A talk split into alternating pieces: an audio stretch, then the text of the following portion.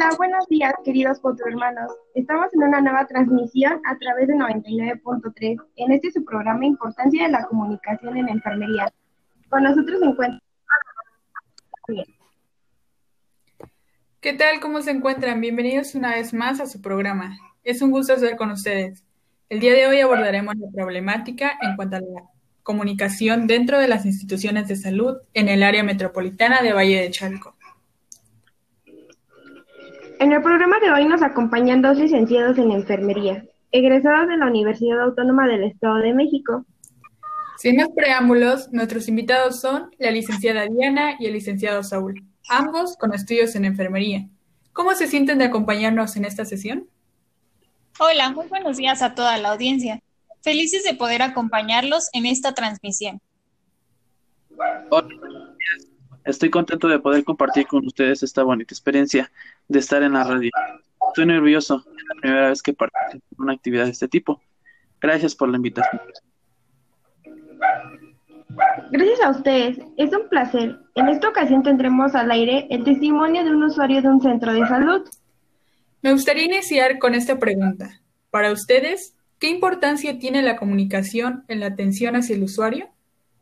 Esta es una pregunta no tan compleja, ya que como enfermeros tenemos la responsabilidad de ofrecer una atención de calidad y 100% humanística hacia nuestros pacientes.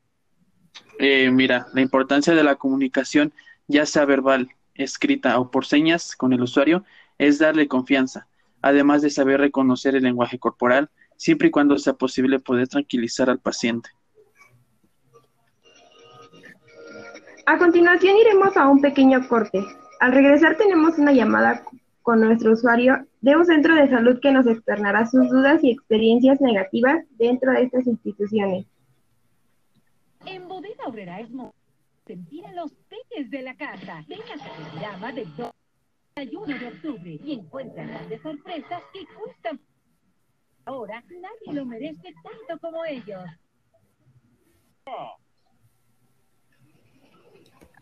Bueno, pues ya estamos de regreso a este su programa, Radio Salud. Te cedemos la palabra, Kevin. Bienvenido. Hola, buenas tardes a todos. Quisiera compartirles mi experiencia de la estancia de acompañamiento a un familiar para la aplicación de sus y poner al corriente su esquema de vacunación. En, la enfermera que nos atendió se portó de manera inadecuada porque de vacunación y nos dijo que la próxima vez temprano.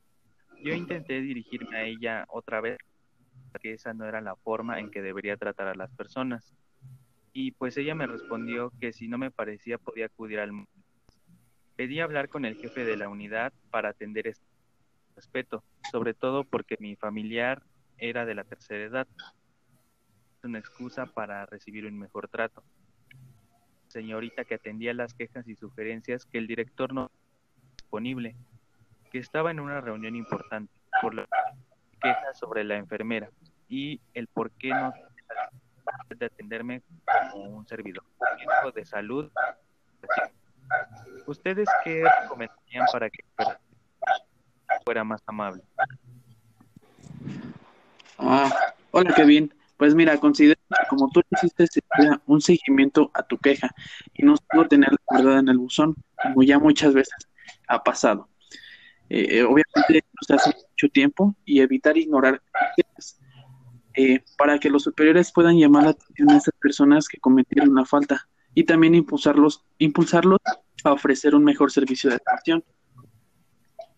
También debemos tener el uso adecuado de la entonación de la voz para dirigirnos a los pacientes, ya que cada persona tiene su propia cultura o postura además de entablar la técnica del diálogo o una charla respetuosa con el paciente y de no ser así, tener un moderador.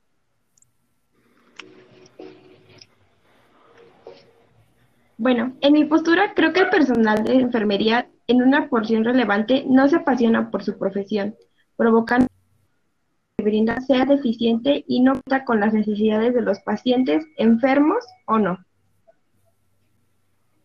Entonces, si no su trabajo, ¿por qué eligen esta carrera y los aceptan como esta? Pues mira, yo pienso que no es que no les guste su profesión, sino que tienen pues mucha carga de trabajo y por eso a veces están de mal humor. Exacto.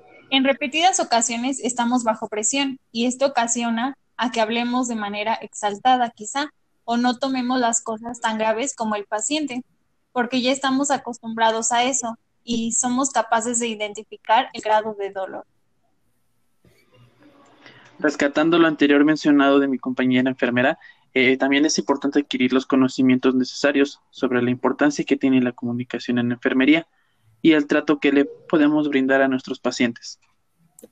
Bueno, pues sin duda, esto es un tema muy extenso. Lamentablemente, nuestro tiempo se agotó. Kevin, agradecemos que recibieras nuestra llamada y que compartieras con nosotros tu experiencia. Excelente tarde. Ustedes, buenas tardes. Antes de concluir con el programa, me gustaría recordarles que todo el mes de octubre se sensibiliza de manera significativa al apoyo a las mujeres que sufren cáncer de mama.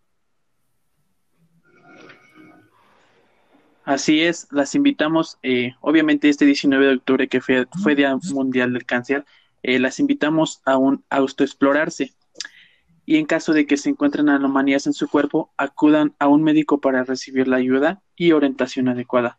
Eh, también recordemos eh, que la actitud es una pequeña cosa que hace una gran diferencia. La detección precoz a fin de mejorar el pronóstico y la supervivencia de los casos de cáncer de mama sigue siendo la piedra anular y la lucha contra este cáncer. Gracias por tan importante aviso. Y como ya lo escucharon, otros hermanos, cuidemos a través de la autoexploración. Agradecemos que nos acompañaran enfermera Diana y enfermero Saúl. No, de nada. Muchas gracias a ustedes por invitarnos. Fue un placer. Nos escuchamos en la próxima transmisión. Hasta pronto.